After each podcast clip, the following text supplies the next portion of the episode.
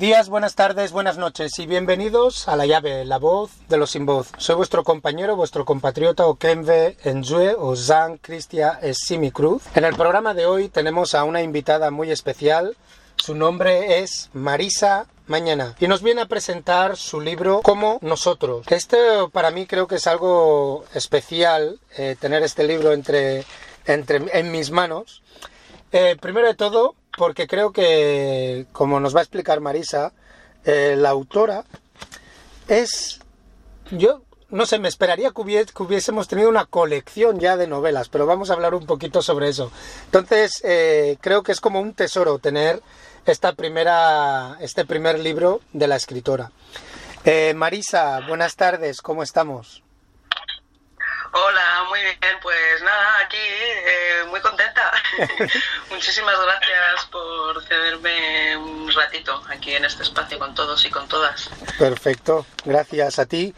Bueno, para aquellos que no conocéis a Marisa, Marisa eh, nació en Niefang, eh, como sabéis, una de las ciudades más pobladas de Guinea Ecuatorial, y se vino a España siendo una niña.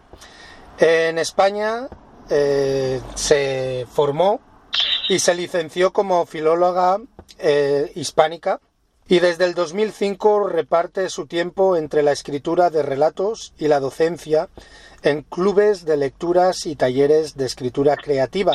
Y como hemos dicho antes, ha publicado eh, varias, varias cosas, ha, contribuido en, en varias antologías, pero este es su primer libro. Entonces, como siempre decimos a nuestras eh, contartulianas, Marisa, por mucho que queremos leer vuestras biografías, nadie mejor que una misma para describirse, ¿no? Para aquellos que no te conocen, eh, ¿cómo describirías quién es eh, Marisa Mañana?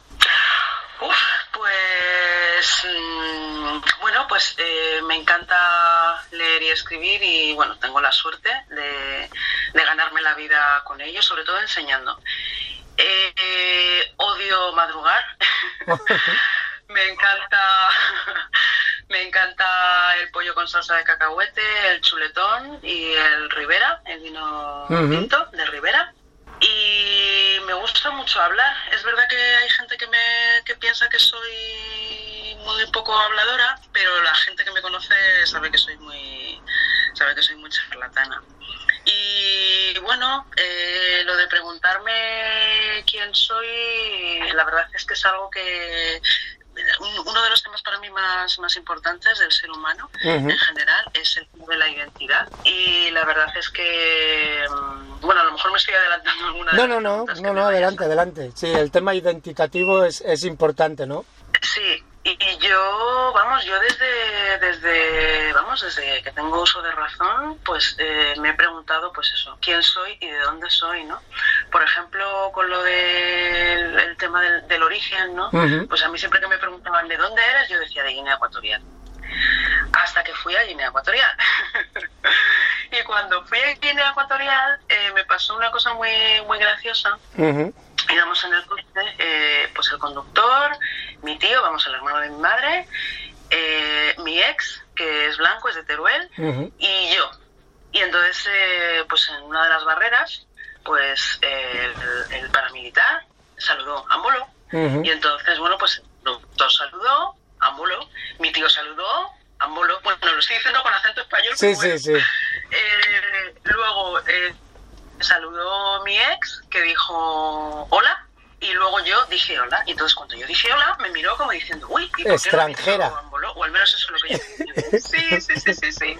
Entonces, desde ese momento, en lugar de decir que soy de Guinea Ecuatorial, lo que decía era, nací en Guinea Ecuatorial y me crié en España. Mm. Pero aún así, claro, el color de la piel es el color de la piel eso se ve, nada más ver a una persona, eso se ve.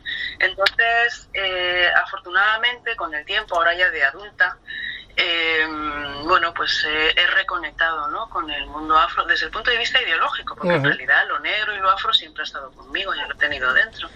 Y desde ese momento, bueno, pues soy afrodescendiente madrileña. Esa es la... Escuchándote...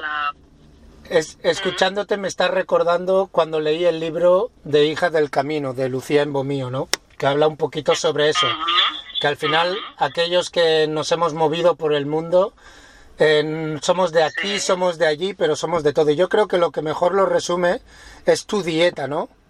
Que es la salsa de cacahuete con vino tinto.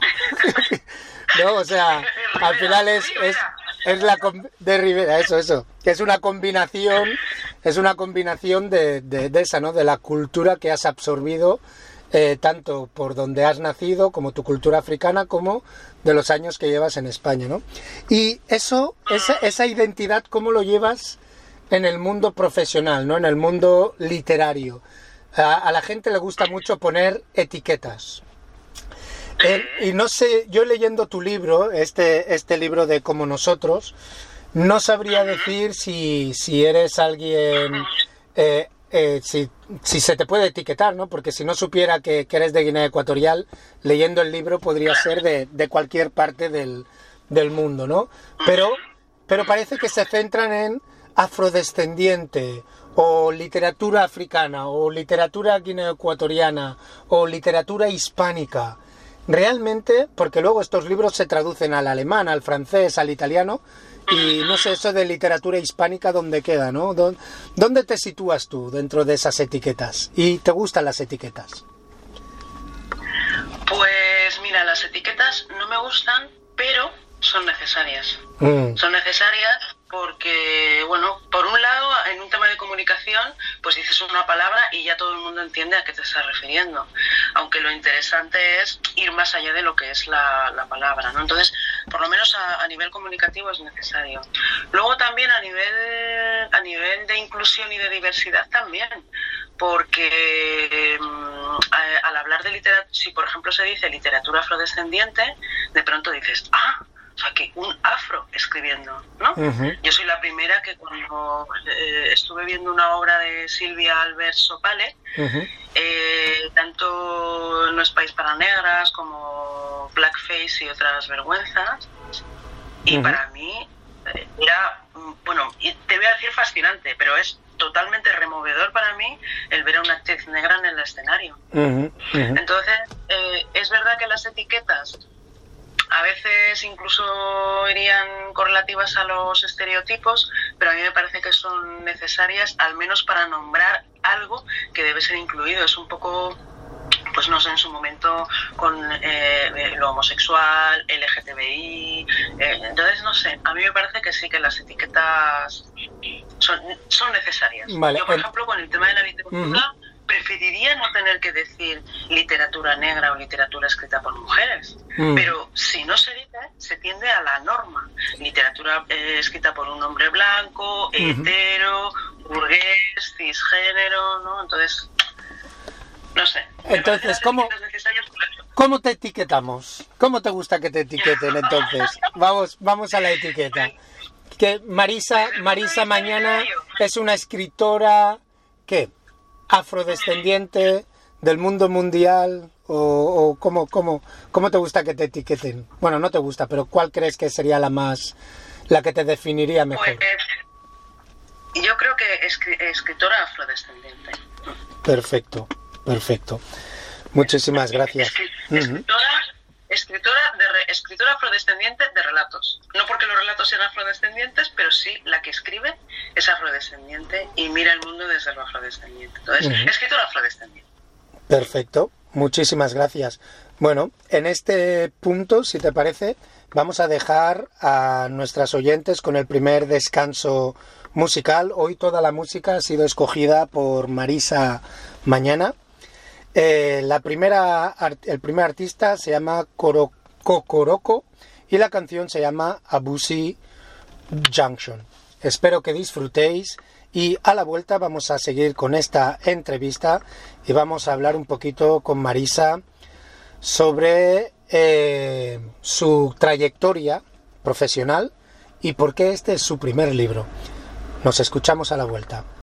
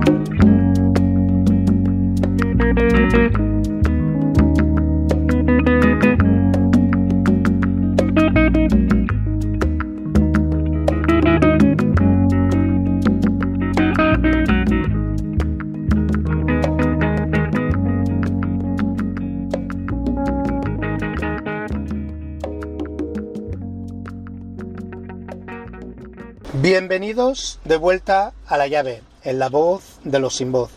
Estamos aquí con la escritora Marisa Mañana. Bueno, le debo de preguntar, hemos hablado de etiquetas.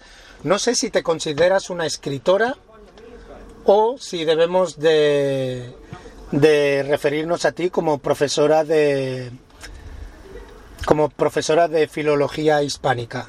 ¿Cuál, cuál, cuál es la mejor etiqueta? Volviendo al tema de antes del descanso. ¿Te consideras escritora?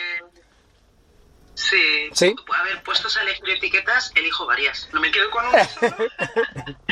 Así que, porque, hombre, como. Porque para mí la pequeña pega, ya te digo, que tienen las etiquetas es que pueden ser un poco reduccionistas, ¿no? Pero bueno, la primera sí sería escritora y la segunda sería profesora. Pero hasta hace poco, la primera era profesora y la segunda escritora. Ah. Eh, pero una vez que he publicado el libro, digamos como que como que me siento ya más en el derecho, ¿no? De, decir que eres escritora. sí, porque bueno, eh, es verdad que había publicado, como, como bien me has presentado, ¿no? Había publicado relatos en antologías y siempre pues se ve eso como una cosa menor, ¿no? Y hasta que no tienes tu libro, parece que cuando dices que eres escritora, ¿y qué has escrito? Ah, relatitos en antologías, hasta que no dices que es un libro, parece como que no, que, no, que no lo eres del todo. Pero llevas... volvemos otra vez a las identidades. Mm. Pero llevas más de 17, más de 15 años, ¿no? En, en esto de la escritura, haciendo relatos y contribuyendo en diferentes proyectos y demás. Y... Claro, es, es, una, es, una, es una pregunta, no sé, porque desde fuera, ¿no? Como, como persona observando, uno piensa, esta señora ha estado dando talleres de, escritura, seguramente formando a muchos escritores, pero ahora es su primer libro. ¿Qué, pasó en ese proceso? O sea, ¿es, es que estabas cómoda con los relatos y no querías eh, hacer libros o eh, fue cuestión de tiempo o simplemente cuestión de que no, no viste la necesidad? ¿Qué, cuál crees que fue el, proceso hasta llegar a este libro? Vale, pues mira, por un lado, eh, lentitud. Soy muy lenta escribiendo. De hecho, el primer relato del libro, aunque es el tercero, cuando los minutos sumen nueve, el primer relato es de 2003 y lo escribí cuando en el primer año de, facultad mm. y el último es de 2021, unos meses antes de que se publicara el libro, en diciembre de 2021. Eso por un lado, la lentitud.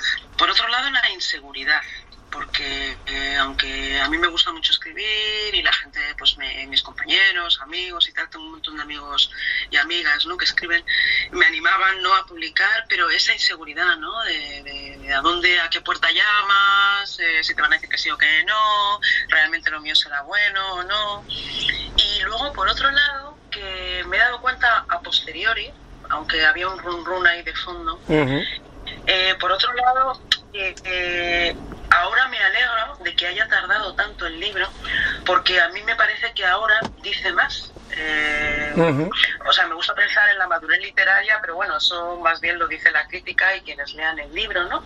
Pero yo creo que no es solamente escribir bien, sino también qué tienes que decir, ¿no? Entonces, no sé, para mí, a mí me gusta mucho pensar qué dices, cómo lo dices y desde dónde lo dices. ¿Qué dices tiene que ver con el tema? Como lo dices, tiene que ver pues con eh, los recursos literarios, las técnicas narrativas, que eso es lo que he estado aprendiendo y enseñando durante todos estos años, y el desde dónde, que tiene que ver un poco pues con las tripas, ¿no? con los miedos, las obsesiones, eh, ¿no? Y el qué decir me parece súper importante que eso es para mí eh, lo que me ha dado el tiempo y es que en mi libro haya personajes negros, algo tan tonto como eso. Y de hecho echo de menos, ojalá hubiera también personajes chinos, indios, todos los que no son necesariamente blancos, aunque entonces, eh, eh, eh, a posteriori, además de la lentitud y de la inseguridad, pues eso, no solamente escribir bien, que eso se puede aprender, sino también qué decir, ¿no? qué aportar. Hay un crítico que a mí me gusta, es español, Constantino Bertolo, que habla de asumir la voz pública. Y en el momento en el que asumes la voz pública, tienes una responsabilidad porque lo que dices va a contribuir a la comunidad para bien o para mal, a cualquier comunidad. Entonces, no sé, eh, haber esperado, ahora tengo 52 años y empecé, empecé a escribir con 14 y empecé a publicar con veintitantos, pues me alegro de me alegro de, que el primer libro haya tardado, aunque haya sido los 52 años. Ha salido en el momento perfecto, ¿no? También, en cierta manera, para ti. Sí.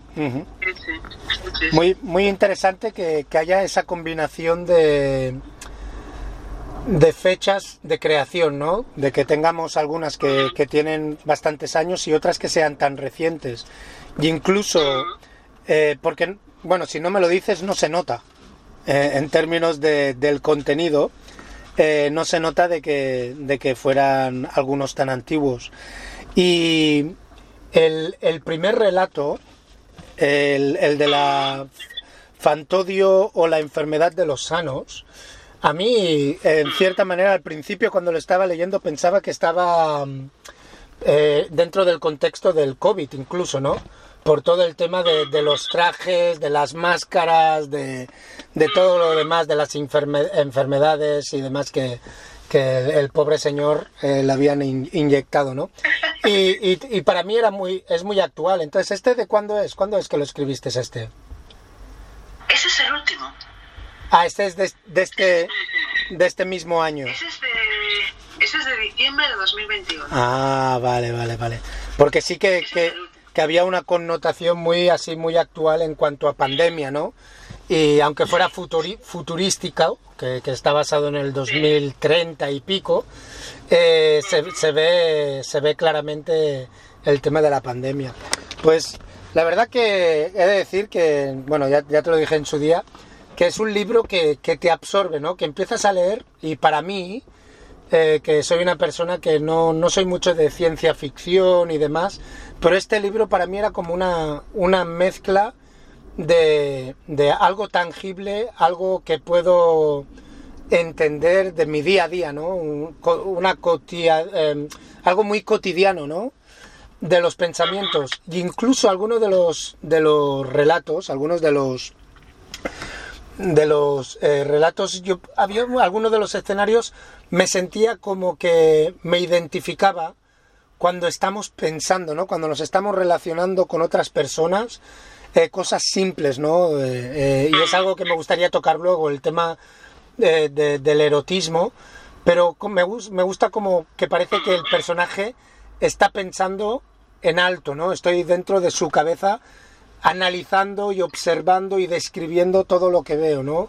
Eh, desde la mujer eh, con la que estoy hablando, que, mientras me está hablando, por aunque sea inconscientemente, la estoy analizando, la estoy mirando, estoy mirando los movimientos de sus piernas, este, mi subconsciente a lo mejor está pensando en, en, en, ¿no? en, en si me está excitando y demás, ¿no? Es, y me gustó mucho eso, me gustó, creo que es un libro muy interesante, es un libro que, que te absorbe y sobre todo el tema de la descripción, de cómo describen el, entorno, eh, las personas, eh, lo que sienten, los olores.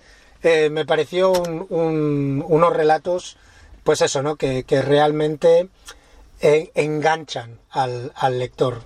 Como te dije en su día, es una, un género que no, no estaba acostumbrado. Me gustan los libros de historia, soy así de aburrido, ¿no? Eh, pero, pero me pareció muy, muy interesante porque no, es un libro que no puedes, que no puedes soltar. Eh, entonces, ahora que, eh, ahora que tienes este primer libro, eh, porque supongo, ¿no? A veces cuando hacemos estas entrevistas a, escritores y escritoras, nos dicen que normalmente tienen 25 libros más por publicar. ¿Cuál es tu caso? Tenemos muchos, muchos relatos por poner en libros, tenemos novelas o tenemos más cosas que, que estén por venir. No, muy poquito. Vamos, la respuesta es no. Eh, es un poco, pues por lo que te decía antes, ¿no? Que, que soy muy lenta escribiendo, Mm. soy muy perfeccionista. Eh, lo que comentabas antes de que no se notaba que los que había diferencia, ¿no? De, Ujú, en- de los años. los relatos más antiguos, de los nuevos. Eso en parte es pues porque es algo que yo le insisto a, a mis alumnos, ¿no? Por el tema de la revisión. Yo reviso muchísimo y antes de entregar el, el manuscrito al editor, se lo entregué a, a una persona que hace informes literarios, Clara Redondo, que es una excelente profesional y, y es como tener un lector cero, un lector beta, ¿no? Que, que entonces entre la revisión, entre la génesis de las ideas y lo perfeccionista que soy, Ujú. he pu- o sea, todo lo que tengo está en este libro. Wow. Eh, y a veces cuando, cuando la gente me pregunta, me dicen, bueno, ¿y para cuándo el siguiente? Digo, pues yo de aquí a que me muera, un libro más. un, un libro más y ya. Pero bueno, sí que, sí que es verdad que mi cabeza ya está ahí con el engranaje en marcha. Es verdad que en el libro hay relatos que no incluí. Hay relatos que no incluí porque para mí no estaban hechos todavía. Y me pasó con una amiga, ¿no? Que ella me contaba que le- se arrepentía de haber metido en su libro de relatos todos los que tenía, porque luego se dio cuenta de que algunos, Mm. pues bueno, los podía haber trabajado más, ¿no? Entonces, no sé. eh, eh, a mí me gusta, pues eso, ¿no? Cuando ya me quedo satisfecha, más allá de que esté mejor.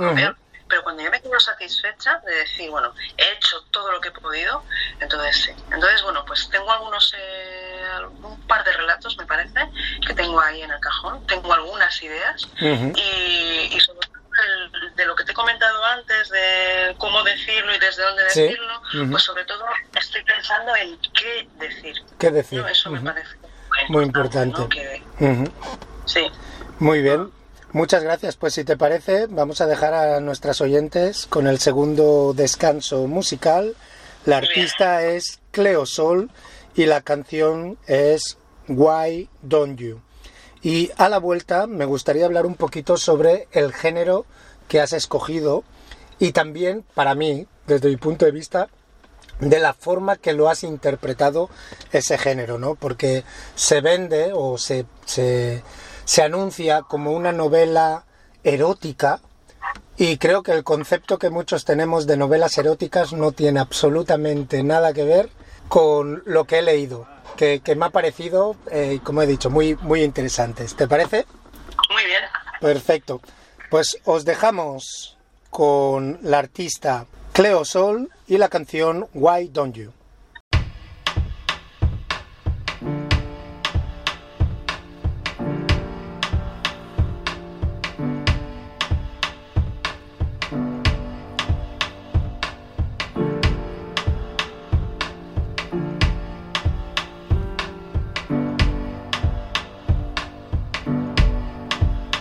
Why don't you just let go and quiet down your ego?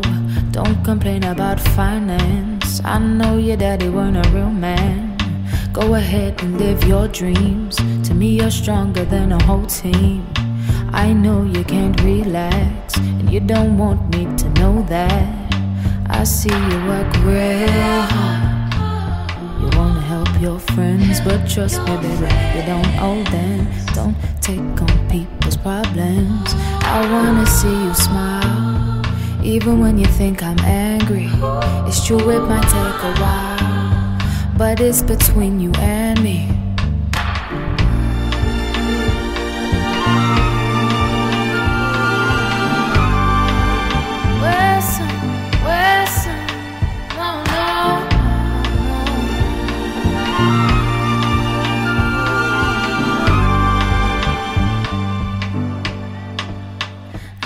You check my texts. Don't you worry about my ex. I might be on his mind, but I'll never reply. Remember on the weekend, I said I'll make some changes, and you said you'd do the same thing. And I don't wanna fight my king. I held you when you was weak. You caught me on my knees. Don't pressure me for some kids, and I won't pressure you for marriage.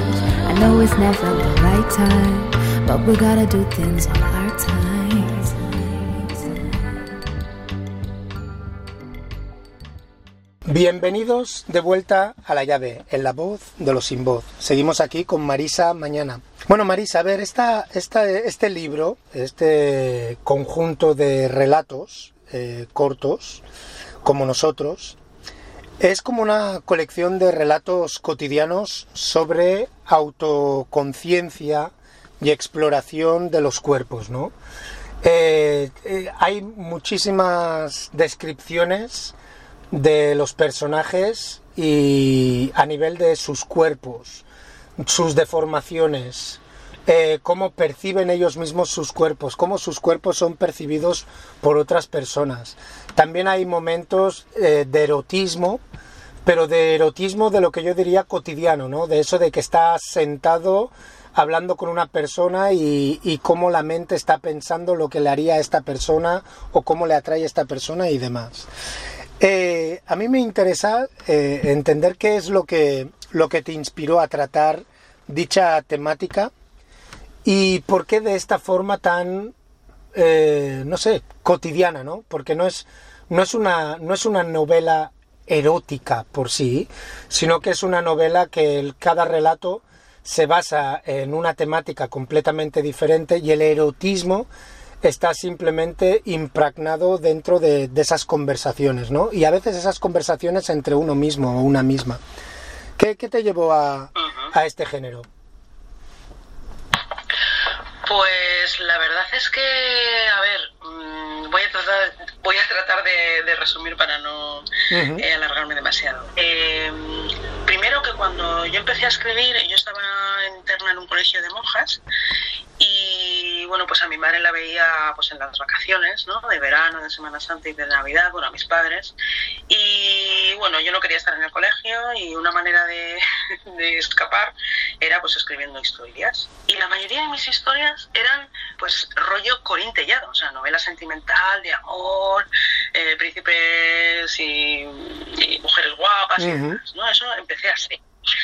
Luego, eh, cuando yo empecé a... Eh, yo también he sido alumna de talleres de escritura creativa, que es lo que yo hago ahora, desde el otro lado. Uh -huh. Entonces, bueno, pues eh, el caso es que me sobrepuse a esa, esa, a esa vergüenza y decidí escribir esa novela erótica. Entonces, eh, investigando sobre la escritura erótica, me di cuenta que o bien se escribía género puramente erótico en donde los personajes se la pasan follando, o bien era escritura, entre comillas, normal, en donde todo era como muy aséptico, ¿no? Uh. Y me da mucha pena porque el, el, erotismo está ahí. De hecho, el erotismo muchas veces se entiende como, como el tema carnal, pero Eros es el dios de la vida, es uh -huh. el hambre por vivir, ¿no? Entonces, bueno, pues eh, tuve también la suerte de la Escuela de Escritores imparto el taller de literatura erótica. Soy yo la profesora de Ah. literatura erótica. Entonces, bueno, pues he, he investigado muchísimo, ¿no? Sobre y todo lo que me queda, ¿eh? Todavía mis alumnos incluso alimentan todos esos libros que me faltan por leer. Entonces, de pronto me di cuenta, eh, había como tres ideas, ¿no? Por un lado está la pornografía, la obscenidad y lo sensorial.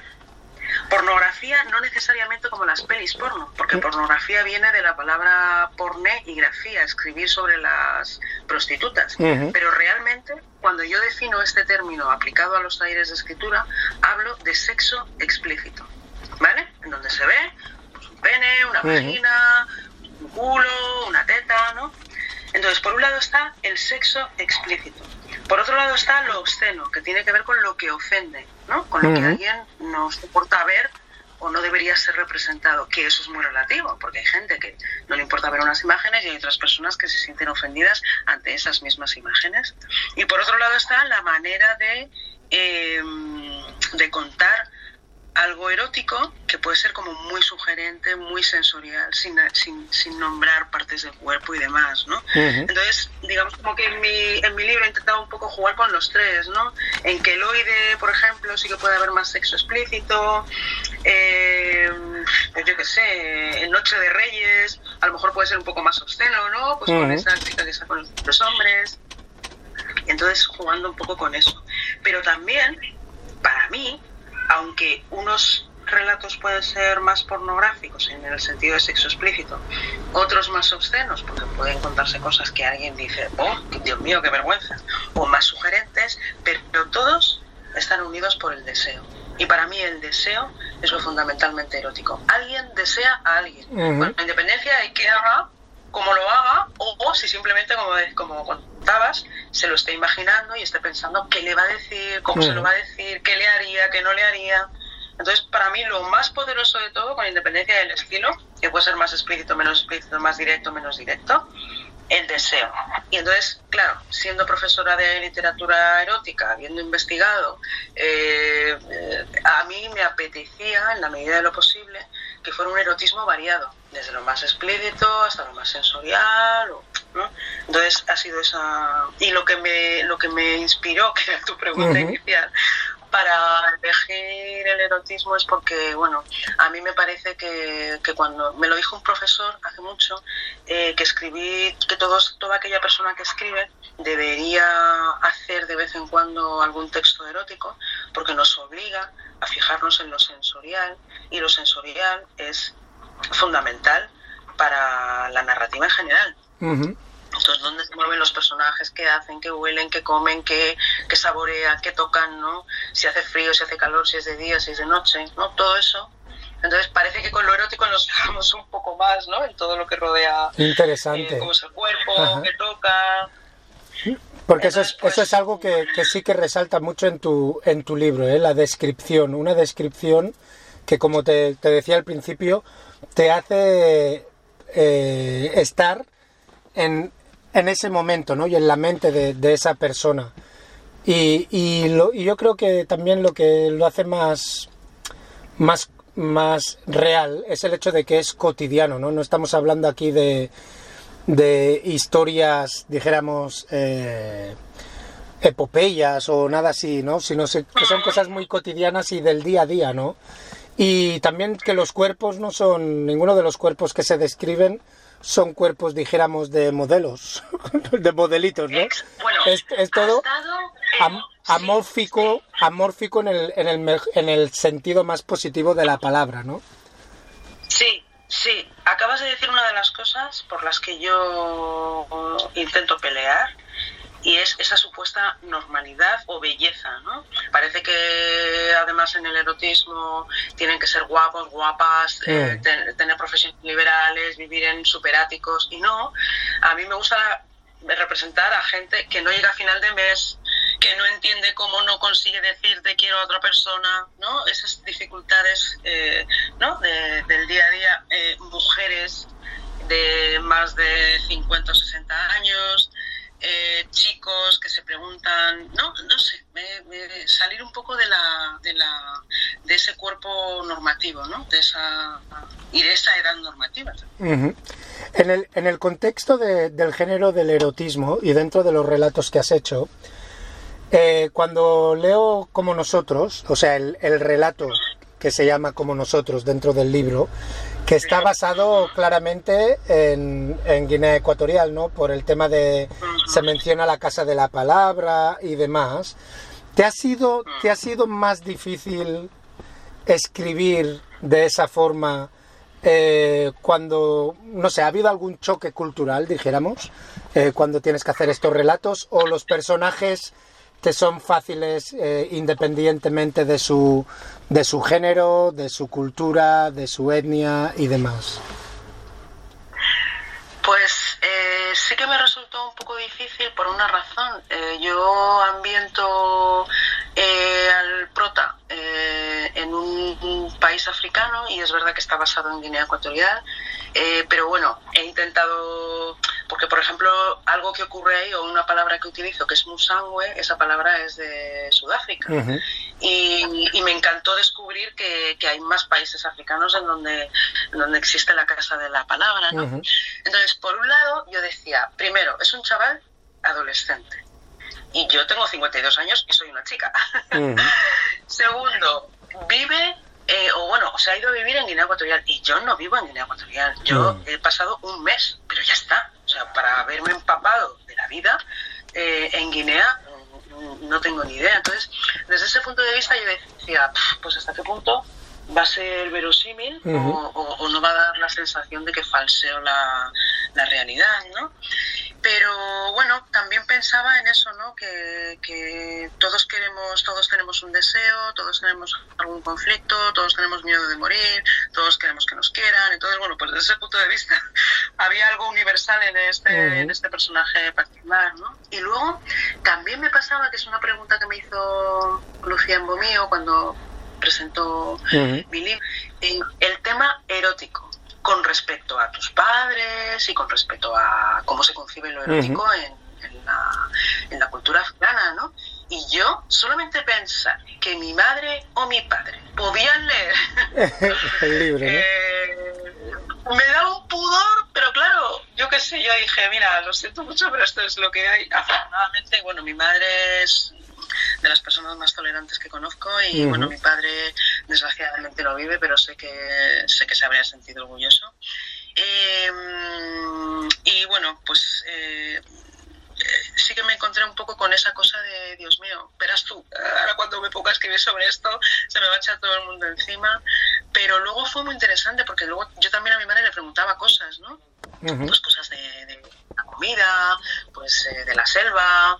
Y entonces, eh, entonces mi madre me dice, pero ¿y entonces Marisa, eh, ¿sobre qué va el relato? Entonces cuando se lo conté, me dijo, hija mía, qué interesante, ¿no? Y entonces, bueno, pues no sé. Pero sí, sí, sí que... Y, ah, bueno, y tengo que decir también que este relato lo empecé cuando fui a Guinea en 2010 y Ah. no he podido acabarlo hasta mediados de 2021. Eh, también tenía que ver con lo que... bueno, es que no quiero hacer spoiler, pero vamos, era un personaje blanco y con el tiempo eh, hice ahí, bueno, pues eh, hice una serie de cambios que... Y desde luego lo que es la primera frase, eh, no he conseguido hablar, la única manera que he conseguido hablar con mi familia es limpiando pescado. Ujú. Esa frase la tenía, la te- más o menos la tenía bastante clara, mm, desde el principio. Bueno, Ujú. Esa fue una de las, yo creo que fue lo primero que escribí de ese relato en, en 2010. mm. Wow, qué interesante. O sea que cuando realmente dices que eres lenta escribiendo, eh, 11 años, eh, pero bueno, para el relato, pero está, es en- está, yo creo que está muy bien porque lo que tú dices, ¿no? Sin, sin ponerte la etiqueta de perfeccionista, pero puedo ver que eres una persona que le gusta, que valora su trabajo, básicamente, y que no tiene, no tiene prisa, y creo que eso es muy bueno. Sí que, sí que solo quería añadir una cosa con respecto al libro. Eh, antes has, eh, eh, eh, mencionaste el primer libro, el primer relato, Fantodio, la enfermedad de los sanos. Ese es el primer relato y el último es Como nosotros, que da título al libro. Y para mí los dos son, uno es como el vestíbulo de la casa y el otro es como la habitación del fondo. Entonces, si hubiera que elegir dos relatos, del libro, para mí serían esos dos, el primero y el último, que están puestos precisamente por esa, en ese orden, ¿no? El primero y el, el primero y el último. Eh, para, para aquellas personas que no puedan entender la analogía, ¿podrías explicar qué, a qué te refieres cuando dices que uno es el vestíbulo y el otro es habitación del Pues, fondo? Sí, el, el primero es un poco como... Presentación, una ¿no? presentación, como una, Sí, como una puesta en escena, ¿no? Ya se tocan los temas que a mí, para mí están de fondo, ¿no? Sobre todo la identidad, eso sobre todo. Sí, y luego ya, pues a partir de ahí, pues la raza, el sexo, el género, la elección sexual, etcétera, ¿no? Eh, y, y es más, digamos como que estos, este- estos conceptos están tocados un poco más conceptualmente, ¿no? Y el último es más emocional. Está también eh, el deseo y la identidad, Ujú. pero también están la sexual, la raza, el género y demás, ¿no? Pero más desde un punto de vista mucho más emotivo y mucho más emocional y mucho más sensorial, ¿no? Entonces son para mí como dos caras de la misma moneda. También por hacer otra analogía, aunque esto es un poco flipado por mi parte, pero uno es como, el primero es como la ley del padre, ¿no? Y el último es como la ley de la madre, ¿no? Uno es más eh, cómo te sitúas en el mundo y el otro Ujú. Cómo, cómo, abrazas el mundo, ¿no? Mm. Muy bien, muy bien, muchísimas gracias. Bueno, si te parece, Marisa, vamos a dejar a nuestras oyentes con el tercer descanso musical. Es Childish Gambinus y la canción es This is America. Y a la vuelta me gustaría eh, que habláramos sobre eh, la importancia de la editorial. ¿no? Has dicho antes en la entrevista que tenías un poquito de miedo de cómo van a reaccionar, quién lo va a publicar y eso. Y como a veces estas entrevistas eh, las utilizan personas que están aspirando a publicar, eh, me gustaría que tuviéramos esa conversación sobre la importancia de escoger la editorial correcta. ¿Te parece? Perfecto, pues bueno, os dejamos con Childish, Muy bien. eh, Childish Gambinus y la canción es This is America. This is America. Don't got you slipping now. Look how I'm living now. Police be tripping now. Yeah, this is America. Guns in my area. My area. I got the strap. I gotta carry 'em. Yeah, yeah, I'ma go into this. Yeah, yeah, this is gorilla. Yeah, yeah, I'ma go get the bag. Yeah, yeah, or I'ma get the pad. Yeah, yeah, I'm so cold like yeah. Yeah, I'm so dull like yeah. We gon' blow like yeah. Uh.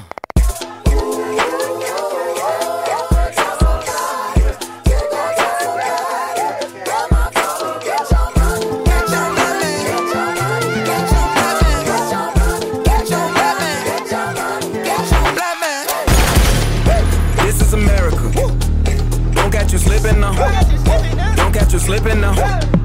Look what I'm whipping now. This is America. Don't catch you slipping now. Don't catch you slipping now. Look what I'm whipping now. Look how I'm geeking now. I'm so fitted. I'm on Gucci. I'm so pretty. Yeah, yeah. I'm gonna get it. Watch me move. This is Sally.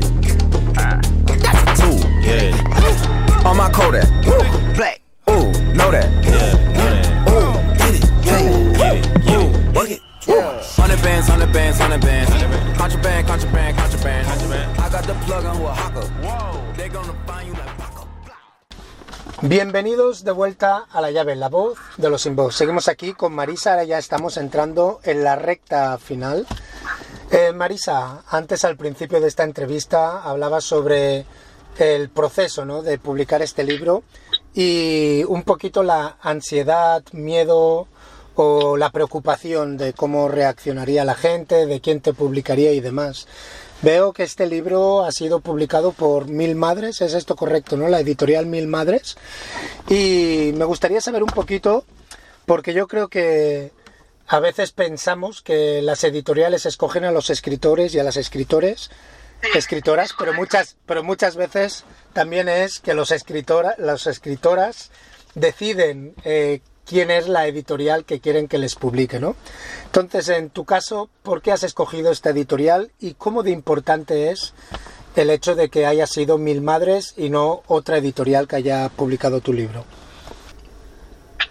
Sí, pues em, cuando yo ya más o menos había decidido que, que, por fin iba a juntar los relatos, a revisarlos, a ordenar eh, eh, los cuentos, como en qué orden los iba a poner y demás, ¿no? Pues eh, tenía más o menos en la cabeza una lista ¿no? de, de, editoriales a las que a las que iba a escribir para presentar mi para presentar mi libro ¿no? Había editoriales que sabía que, bueno, sabía que pensaba, digo, aquí va a ser muy difícil. En otras editoriales pensaba que podía tener alguna posibilidad. Pero bueno, cada vez somos más las personas que escribimos, ¿no? Entonces, bueno, pues es un mercado, es un mercado complicadito. Eh, pues cuando estaba en esas, eh, en mi caso ha sido todo un poco, un poco azar. Reconozco que gracias a Instagram, que ahí he conectado con un montón de gente, eh, y, y, y, en mi caso la suerte que tuve fue que fue la editorial la que contactó, la que contactó conmigo. Eh, ya te digo que yo ya tenía más o menos una lista hecha de a uh -huh. quienes iba a enviar mi manuscrito. De hecho, había una editorial que era la que más me gustaba. Eh, yo le doy mucha importancia también al aspecto del libro, ¿no? La caja, la maquetación, la portada, la, la cubierta, uh -huh. si es un libro de tapa dura o blanda, si las páginas son en blanco, en color crema, el tipo de letra, todo eso soy, me, me, gusta también mucho, ¿no? Y había una que era la que más me, la que más me gustaba y bueno, parecía que había algún interés, pero luego me, finalmente me dijeron que no. Y en ese dolorcillo que, bueno, dolorcillo no, uh -huh. dolor, súper dolor, pues eh, me encontré con mi editor, Julio Espinosa, es -huh. chileno, es también profesor, escritor, novelista, poeta.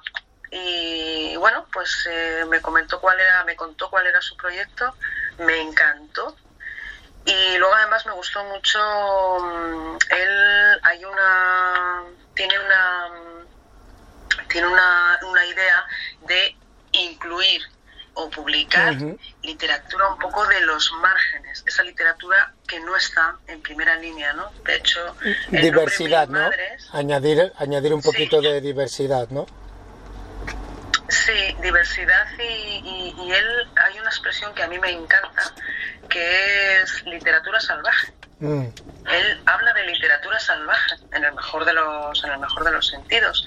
Y entonces eh, eh, tanto de aquí como del otro lado del charco. ¿no? Esa es su idea. Uh -huh. En este caso, bueno, eh, mi libro es el segundo de narrativa, acaba de publicar el tercero, en principio todavía le quedan otros mm, nueve o diez más.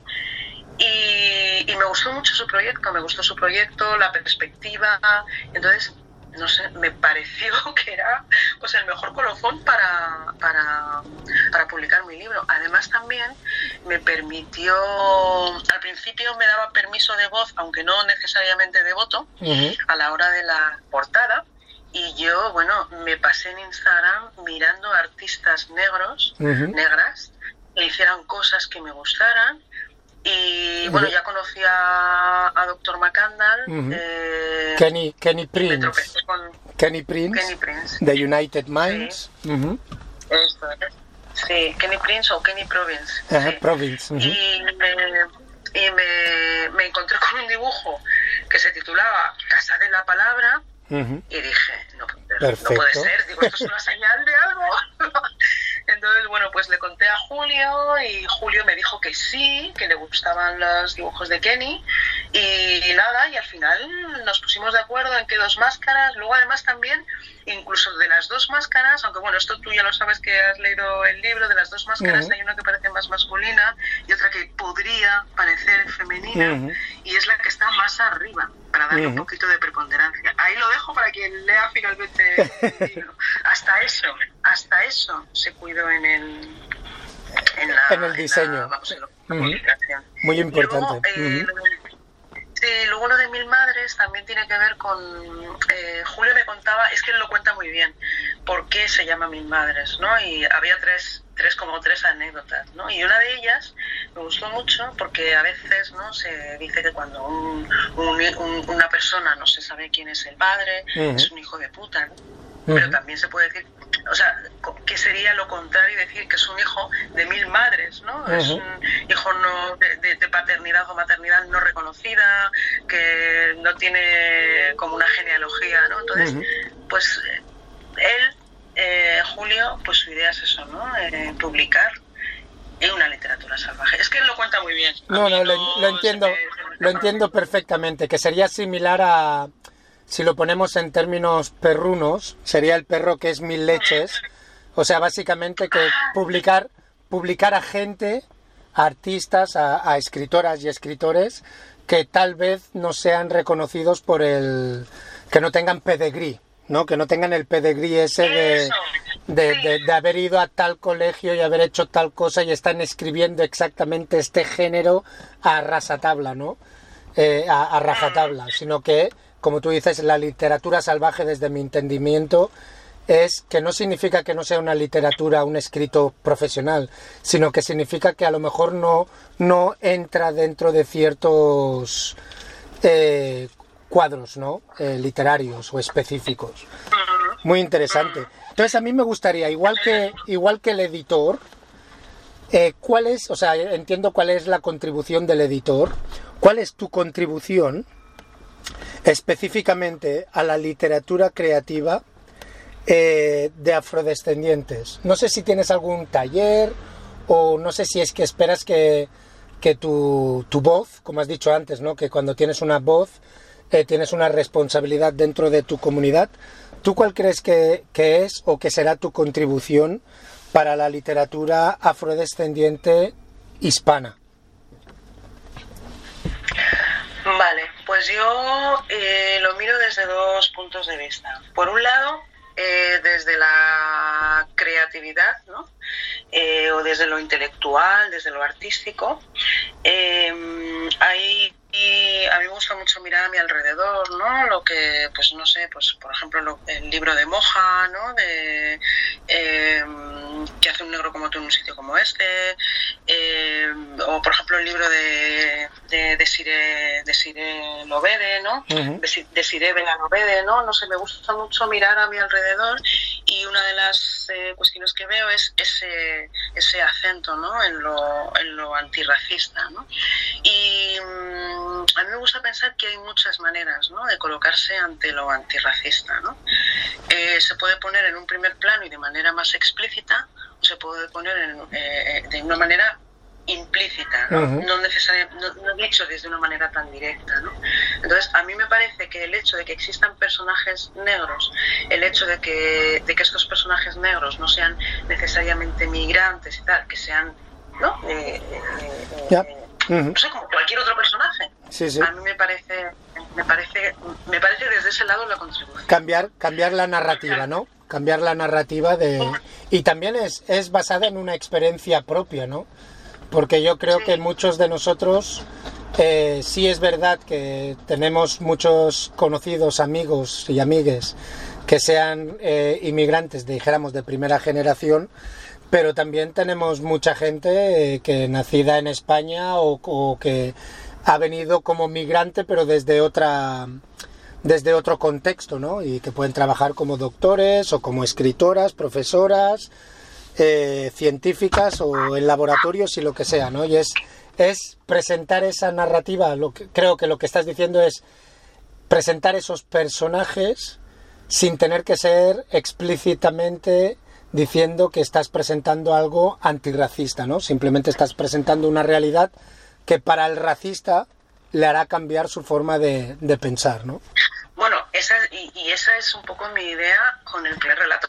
Es un poco decir, ¿eh? ¿qué pasaría si te pusieras en este otro lugar? En el lugar de eso. Y desde luego, fíjate que, que, que- que también mi idea, o sea, no, no es solo decir que lo, o sea, no es necesariamente decir que lo antirracista se deje de poner en un primer plano, sino que existan todas esas maneras de colocarse, ¿no? Que quien quiera buscar en, en la literatura escrita encuentre desde el ensayo puro y duro hasta lo más artístico y que encuentre toda esa diversidad de voces. Quien pone lo antirracista en un primer plano, quien lo pone en un plano de fondo, quien lo cuenta desde una manera más explícita, desde una manera Ujú. implícita.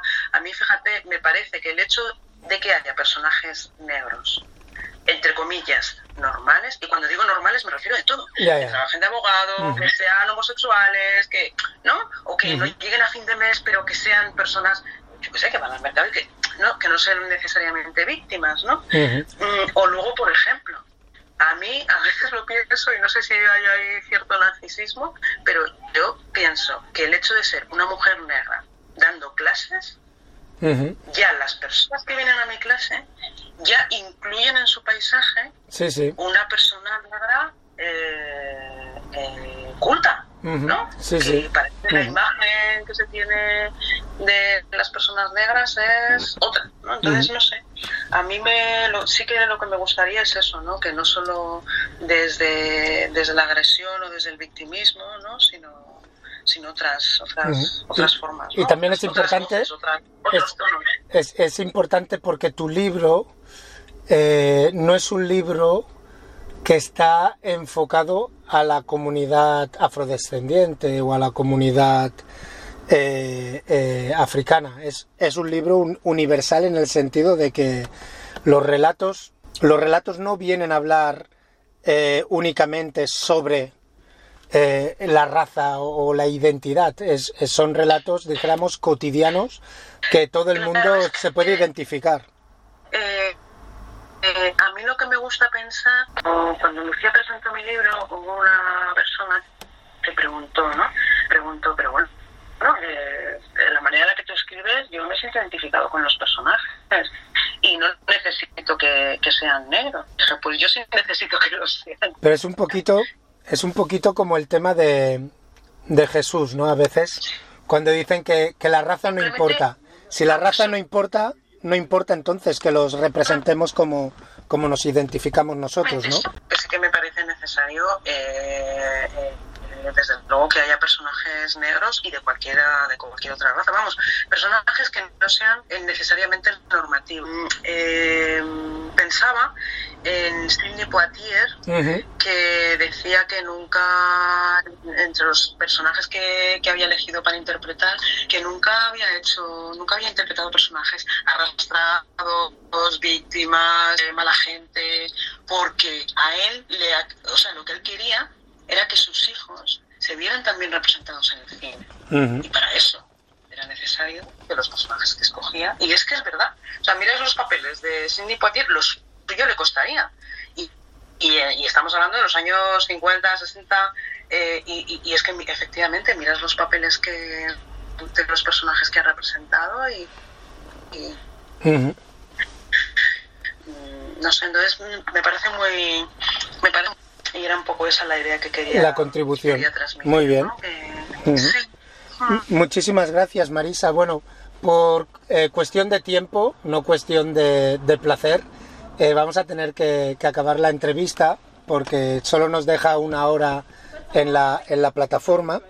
Eh, me gustaría antes de terminar, a todas nuestras invitadas siempre les preguntamos si tienes un mensaje para la juventud afrodescendiente, la juventud africana, ¿qué mensaje te gustaría dejarles? Pues que por lo general, eh, al menos mi experiencia, es que lo que se consigue suele ser con perseverancia.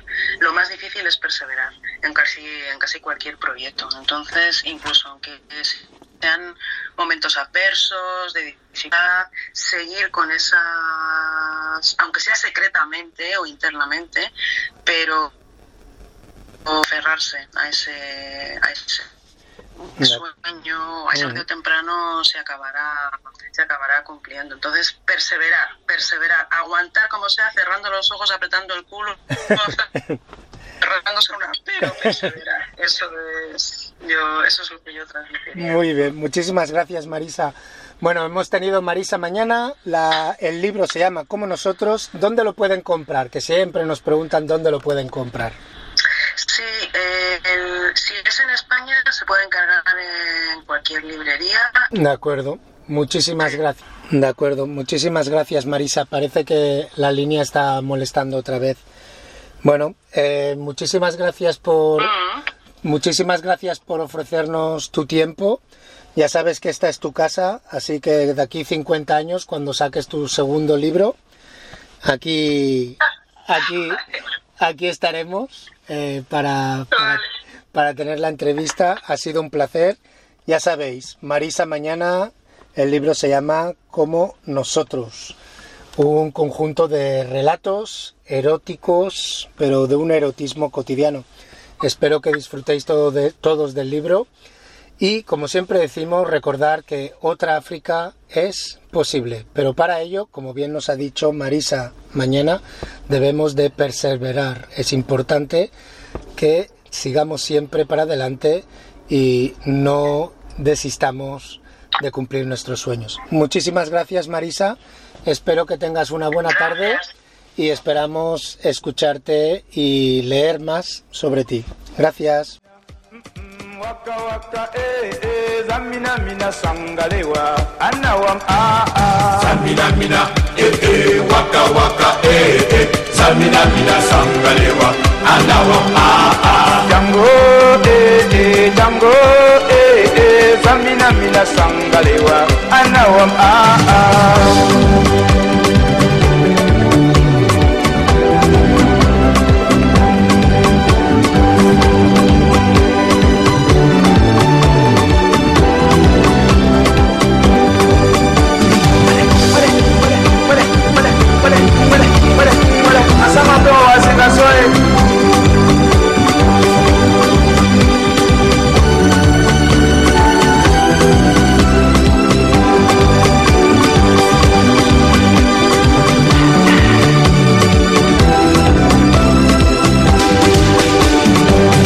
mina eh eh waka waka eh eh. Zamina mina sankale wa na wa dada zamina mina eh eh waka waka eh eh zamina mina sankale wa ana wa ah ah zamina mina ho ho. Zamina mina eh eh. Zamina mina sankale wa na wa dada zamina mina eh eh waka waka eh eh. Zamina mina sankale wa ana wa ah ah jango Django, oh, oh, Jamina Mina Sankalewa. Django, oh, oh, Django, oh, oh, Jamina Mina Sankalewa. Samina Mina, eh eh, waka waka eh eh, Samina Mina. Anawa ah ah. Django, oh, oh, Django, oh, mina mina sankalewa samina mina ete wakawakate samina mina sankalewa anawa kango.